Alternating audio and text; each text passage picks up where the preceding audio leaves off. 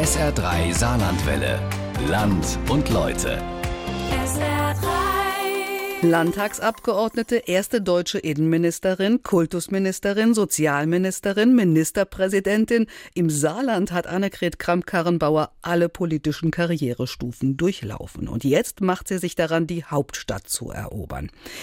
Den Plan, zuerst CDU-Generalsekretärin und dann CDU-Vorsitzende zu werden, den, der ist ja voll aufgegangen, den hat sie geschafft. Aber nach der Ankündigung von Angela Merkel, zurückzutreten als Vorsitzende, musste alles ganz schön schnell gehen. Uli Haug wollte wissen, wer diese Frau ist, die Angela Merkel dann vielleicht auch als Kanzlerin noch beerben könnte. Sein Ergebnis hat er in unserem heutigen Land und Leute zusammengefasst. Hamburg, Messehalle, 7. Dezember 2018. Nach acht Regionalkonferenzen, unzähligen Vorstellungsrunden und Interviews geht es ins Finale. Die Entscheidung um den CDU-Vorsitz steht an. Zur Wahl stellen sich Jens Spahn, 38, Bundesgesundheitsminister. Friedrich Merz, 63, Wirtschaftsanwalt. Annegret Kramp-Karrenbauer, 56, CDU-Generalsekretärin. Um 16.17 Uhr dann die erste Eilmeldung. Tagungspräsident Daniel Günther verkündet das Ergebnis des ersten Wahlgangs. Die Anspannung im Saal ist förmlich mit den Händen zu greifen. Es wurden abgegeben für Annegret Kramp-Karrenbauer 450 Stimmen, 45,05 Prozent Zustimmung. Für Friedrich Merz 392 Stimmen, Zustimmung 39,24 Prozent. Jens Spahn 157 Stimmen, Zustimmung 15,72 Prozent. Damit ist klar, es geht in die Verlängerung. Eine Stichwahl zwischen den beiden Favoriten Friedrich Merz und Annegret Kramp-Karrenbauer muss den Kampf um den CDU-Parteivorsitz entscheiden. Von einer unglaublichen Drucksituation berichtet Kramp-Karrenbauer am Tag danach. Das ist ganz schwer zu äh, beschreiben, weil man ist zuerst einmal erleichtert, dass die gesamte Bewerbung gelaufen ist, dass die Rede gut war, die Reaktionen gut waren. Ich habe gesehen, dass ich viel Unterstützung im ersten Wahlgang hatte.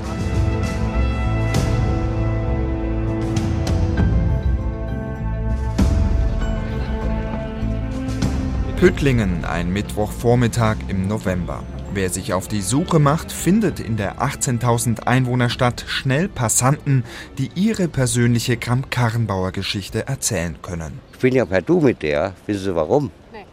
Ich habe da hinten in dem Cocktail Lebensmittelgeschäft gelernt und gearbeitet. So, und da ist sie immer mit der Mutter kaufen gekommen.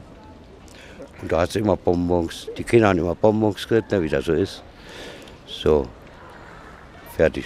Im Supermarkt oder im Fitnessstudio sind die Püttlinger der berühmtesten Tochter der Stadt begegnet. Früher häufiger, mit zunehmender Politkarriere aber immer seltener.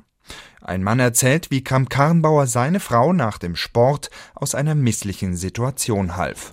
In der Gymnastikstunde ist sie in den Kofferraum reingekrabbelt. Die hat den Schlüssel am Zündschlussstecher gehabt. Er hat den Schlüssel rausgeholt und hat meiner Frau ihn gegeben.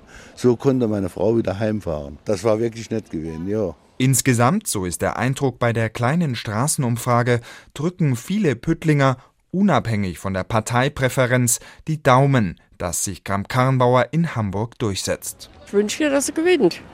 Ich bin zwar kein CDUler, aber sie ist einfach sympathisch. Sie bringt es gut rüber und die Argumente, die sie bringt, die sind doch ideal. Sie macht sich gut zwischen den zwei Männern da, würde ich sagen. Und man kennt sie ja hier bei uns, ne? Kurz gesagt, Hafti ist kompetent, sie ist durchsetzungsfähig, sie ist souverän. Es gefällt mir. In der Straße am Burgplatz fällt einem ein dunkelblau gestrichenes Haus ins Auge. Hier hat Erik Althaus seinen Salon Coiffeur Erik. Ihm vertraut Annegret Kramp-Karrenbauer seit zwölf Jahren ihre Haare an. Wenn ich sage, wir machen jetzt ein bisschen heller, wir machen ein bisschen dunkler, ist mir jetzt halt doch im Scheinwerfer nicht zu dunkel oder zu goldstichig, dann hört sie schon auf mich. Bei Coiffeur Erik ist Kramp-Karrenbauer eine ganz normale Kundin. Nimmt sich die Zeitung, liest. Politik ist absolut tabu hier im Geschäft, gibt es gar nichts. Gut, der ein oder andere Kunde sagt, packt es, packt es nicht. Okay, na, aber mit ihr über Politik Nein.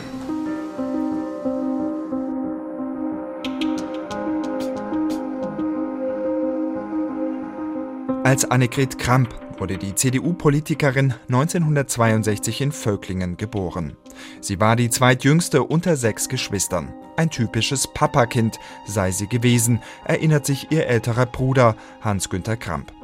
Wenn die Kinder sonntags gemeinsam abspülen und abtrocknen mussten, habe sie sich zum Vater ins Wohnzimmer geschlichen. Der Sonderschullehrer ließ sie gewähren, förderte ihren Wissenshunger. In der Kindheit waren schon Ansätze da, dass sie wissbegierig ist, dass er Interesse daran hat an Dingen, die man verändern kann, die man bewegen kann. Der Vater Hans Kramp starb 1983 mit gerade mal 56 Jahren an Leukämie.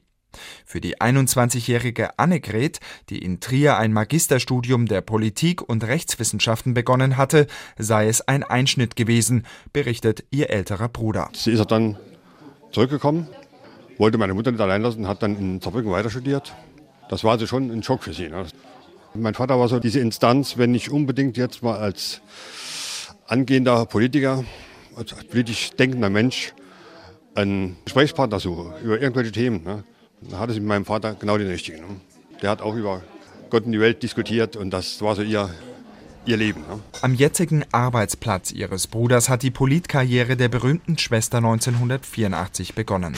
Hans-Günter Kramp, der nach eigener Aussage seinen Job als Kämmerer nicht seiner Schwester zu verdanken hat, arbeitet in der Stadtverwaltung. Mitte der 80er Jahre hatte die CDU hier im Rathaus noch die absolute Mehrheit. Kramp-Karrenbauer übernimmt den Vorsitz des CDU-Stadtverbandes und wird Beigeordnete. Damals war die CDU-Fraktion noch, hatte die absolute Mehrheit. Und das waren schon Alpha-Tiere, angefangen von dem ehemaligen Bürgermeister Müller hier in Püttlingen über die Fraktionsvorsitzenden. Das waren alles äh, gestandene Kommunalpolitiker. Und da hat sie sich durchgesetzt. Und zwar ganz einfach mit einer Ruhe und einer Sachlichkeit. Im kleinen Saarland knüpft Annegret Kramp-Karrenbauer, wie sie nach ihrer frühen Heirat mit Helmut Karrenbauer heißt, schnell Kontakte. Noch zu Oppositionszeiten wird sie zur persönlichen Referentin des späteren CDU-Ministerpräsidenten Peter Müller. Wir beide haben uns seit den Zeiten in der Jungen Union sehr, sehr gut verstanden, von Anfang an auf Augenhöhe. Sie hat von Anfang an ihren eigenen Kopf gehabt. Sie hat leider dann auch in der nachfolgenden Zeit nicht immer auf meine Ratschläge gehört. Sie fand das richtig, ich fand das falsch, so ist das halt. Nach dem Machtwechsel im September 1999 sitzt Kramp-Karrenbauer im Saarländischen Landtag, wird zur parlamentarischen Geschäftsführerin der Fraktion. Es bleibt ein kurzes Intermezzo. Mit gerade mal Ende 30 wird sie die erste deutsche Innenministerin. Ein historischer Moment im Saarlandtag. Ich schwöre, dass ich meine Kraft dem Wohle des Volkes widmen, seine Nutzen mehren, Schaden von ihm wenden, Verfassung und Recht wahren und verteidigen, meine Pflichten gewissenhaft erfüllen und Gerechtigkeit gegen jedermann üben werde. Unter dem als liberal geltenden Ministerpräsidenten Müller wird Junginnenministerin Kramp-Karrenbauer schnell zu einer Abschiebe-Hardlinerin. Zwei umstrittene Fälle machen 2002 saarlandweit Schlagzeilen. Gerlfangen an jedem Donnerstag. Mahnwache vor dem Haus der Cellik Ösels. Unter den Teilnehmern, wann immer es geht, ist auch der SPD-Landtagsabgeordnete Reinhold Joost. Die Familie ist aus meiner Gemeinde, die hat dort äh, zehn Jahre gewohnt. Die Initiative hat sich an mich gewandt. Ich bin dieser Initiative dann auch nähergetreten in persönlichen Gesprächen. Denn hinter der Initiative steht ein ganzer Ort. Hunderte von Unterschriften wurden für die Celik-Ösels gesammelt. Dennoch wird in der Nacht des 5. September 2002 Familie Celik von einem Polizeiaufgebot in Gerlfangen abgeholt und abgeschoben. Das Saarland und seine Innenministerin Kramp-Karrenbauer schafften es mit dieser strengen Abschiebepraxis häufig auch in die Bundespresse. Die Taz schreibt am 10. Januar 2002 Asylpolitik an der Saar wie nur in Bayern. Die Saarbrücker Zeitung am 25. Januar 2002 Absage an Abschiebestopp. Die konservative Welt am Sonntag titelt am 17. November 2002 Saarland Innenministerin kämpft für Abschiebung. Ich kann, ich will, ich werde. Zurück im Jahr 2018. Im Kampf um den CDU-Vorsitz will sich Kramp-Karrenbauer erneut als Asyl-Hardlinerin positionieren. Sie fordert straffällig gewordene Syrer trotz nicht beendetem Bürgerkrieg unter bestimmten Bedingungen in ihr Heimatland zurückzuschicken.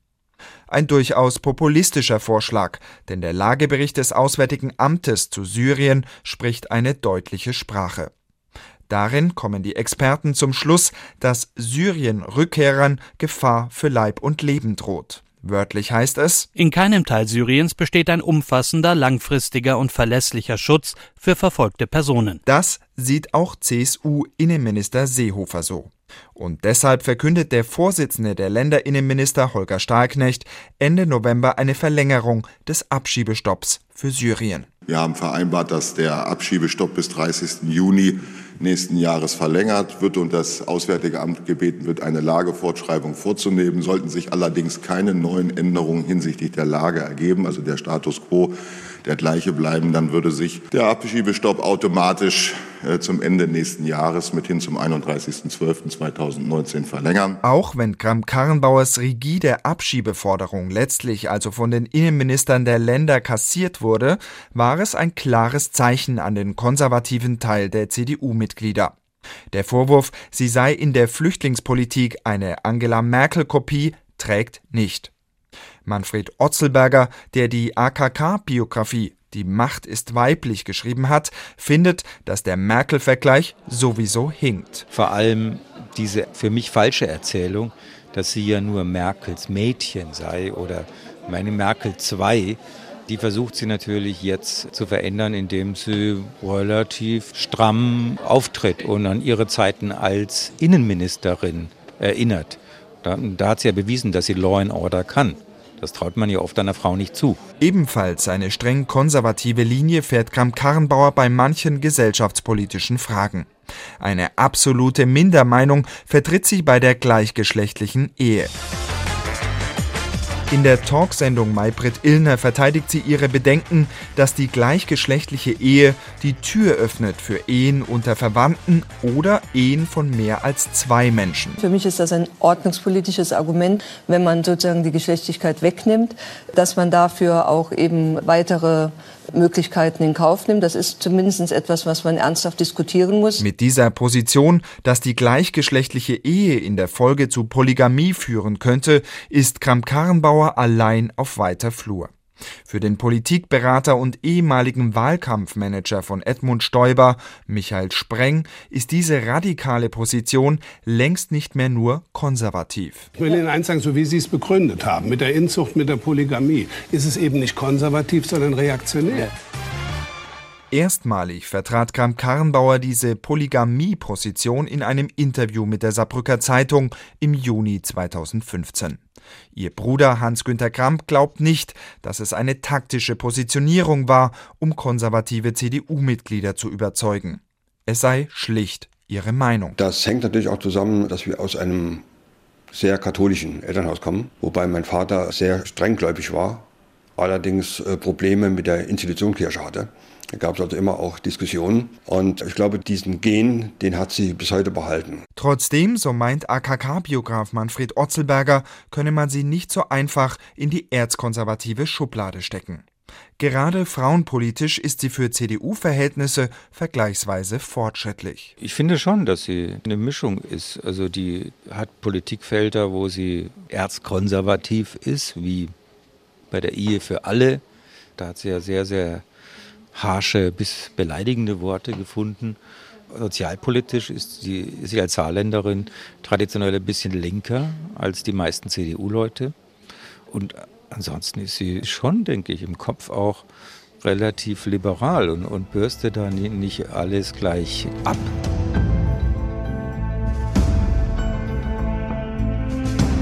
Ebenfalls gerne und lange übersehen wurde, dass auch Politikerinnen durchaus bereit sind, überraschende und riskante Entscheidungen zu treffen, wenn es um den Erhalt der eigenen Macht geht.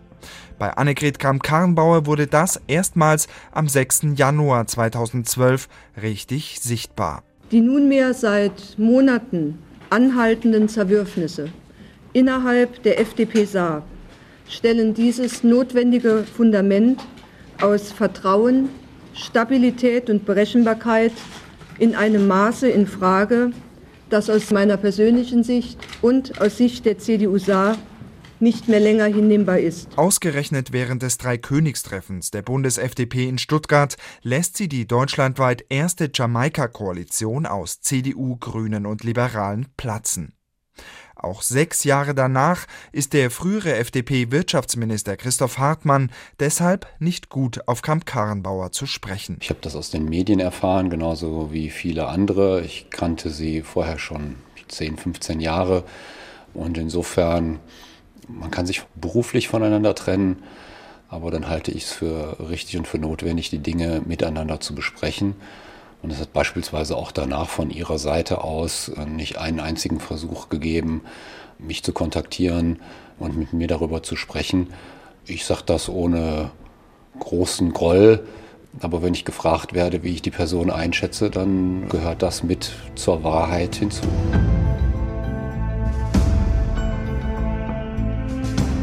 Diese Erfahrungen des früheren stellvertretenden Ministerpräsidenten passen so gar nicht zu dem Bild, das Kramp-Karrenbauer aktuell von sich selbst gern verbreitet. Ich gehe mit den Menschen so um, wie ich möchte, dass man auch mit mir umgeht, nämlich respektvoll, auch dann, wenn man vielleicht unterschiedliche Meinungen hat. Ich bin damit bisher immer sehr, sehr gut gefahren und ich will das auf jeden Fall und werde das auf jeden Fall auch beibehalten. Das Jamaika-Aus war für Ex-Politiker Christoph Hartmann nicht nur dem damals katastrophalen Zustand der FDP geschuldet. Auch Kramp-Karrenbauer habe wegen des Kostendebakels beim Bau des vierten Museumspavillons in Saarbrücken massiv unter Druck gestanden. Als Kultusministerin war sie mitverantwortlich, dass die Kosten für den Erweiterungsbau der modernen Galerie von ursprünglich 9 auf fast 40 Millionen Euro angestiegen sind. Zwei Untersuchungsausschüsse im Landtag waren die Folge. Doch mit dem Jamaika-Aus, der folgenden Neuwahl und der daraus folgenden Großen Koalition war auch der Aufklärungswille im Landtagsuntersuchungsausschuss dahin. Sie hat persönlich die Kosten aus der entsprechenden Presseerklärung selbst handschriftlich rausgestrichen. Sie hat vor der Wahl der Öffentlichkeit diese Erhöhung der Kosten nicht präsentiert. Sie ist diejenige gewesen, die das Kontrollgremium geleitet hat. Dieses Kontrollgremium ist dann auch dafür zuständig.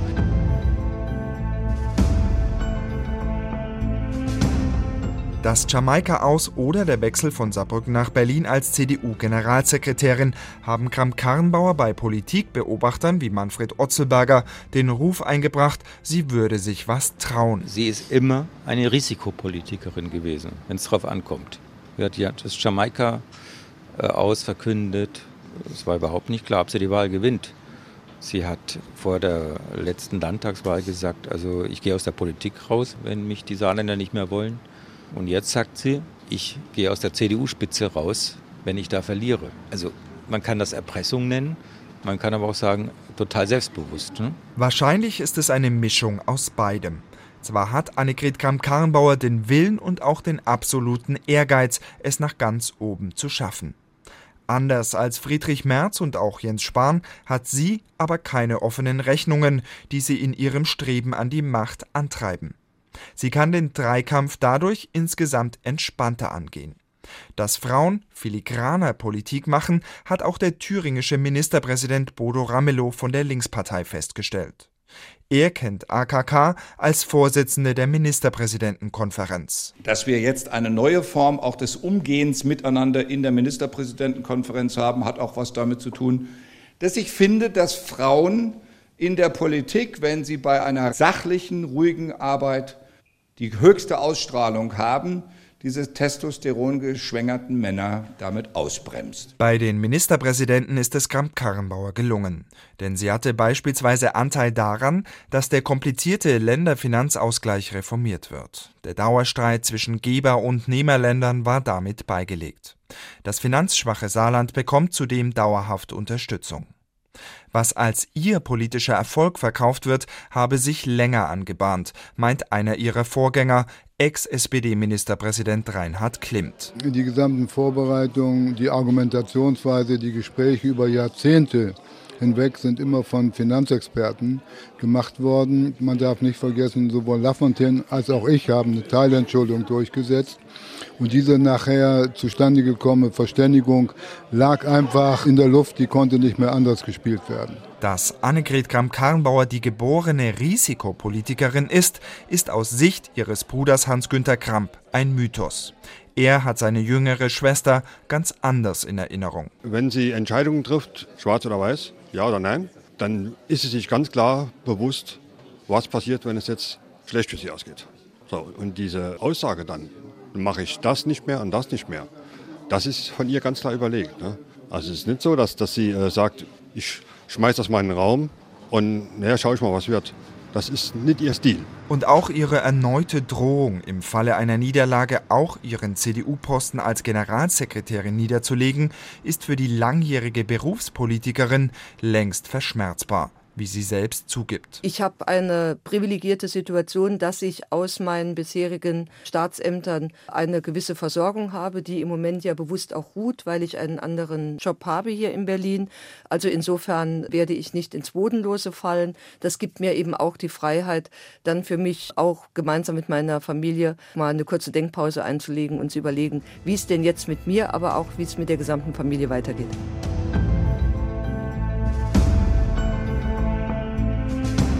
Nach den acht Regionalkonferenzen deutet sich ein Kopf-an-Kopf-Rennen zwischen Friedrich Merz und Annegret Kramp-Karrenbauer um den Parteivorsitz an. Merz bekommt vor Ort mehr Applaus, AKK führt in den Umfragen. Für den erfahrenen Politikjournalisten Berner Bernarding wird die Performance in Hamburg den Ausschlag geben. Wer die bessere Rede hält, der wird gewinnen. Übrigens, wie stark das Auswirkungen haben kann, hat man nicht nur bei Lafontaine 1995 gesehen, sondern auch als Kramp-Karrenbauer sich Anfang des Jahres als Generalsekretärin beworben hat. Da hat sie eine fulminante Rede gehalten und es gab Leute nebendran, das haben die ihr überhaupt nicht zugetraut. Die haben den Mund offen gelassen und gesagt, das ist Annegret aus dem Saarland mit dieser rhetorischen Glanzleistung. Und Friedrich Merz ist aber auch ein ausgesprochen guter Redner. Insofern glaube ich wirklich, es kommt auf die Tagesform an. Wer äh, da das Brä hat, der wird gewinnen. Ich glaube, es geht knapp aus. 22 Minuten spricht Annegret Kramp-Karrenbauer in Hamburg. Ihre Rede hält sie frei, vor ihr liegt lediglich ein kleiner Stichwortzettel. Sie ist kämpferisch, emotional, persönlich. Ich habe viel gelesen, was ich bin und wie ich bin. Mini, eine Kopie, ein einfaches Weiter so. Liebe Delegierte, ich stehe hier so, wie ich bin und so, wie mich das Leben geformt hat und darauf bin ich stolz. An den letzten Formulierungen hat Kramp-Karrenbauer noch am Vorabend des Parteitags bis tief in die Nacht gefeilt. Manches war auch spontan, verrät der frühere saarländische Finanzminister Peter Jacobi, der sie lange kennt. Das eine oder andere war am heutigen Tage auch äh, improvisiert, denn nur dann bekommt man die Emotionalität hin, die sie heute vermittelt hat. Und man hat ja gemerkt, nach wenigen Minuten ist sozusagen der Funke übergesprungen. Und die Delegierten waren angesprochen in ihrem Verstand, aber auch im Herzen.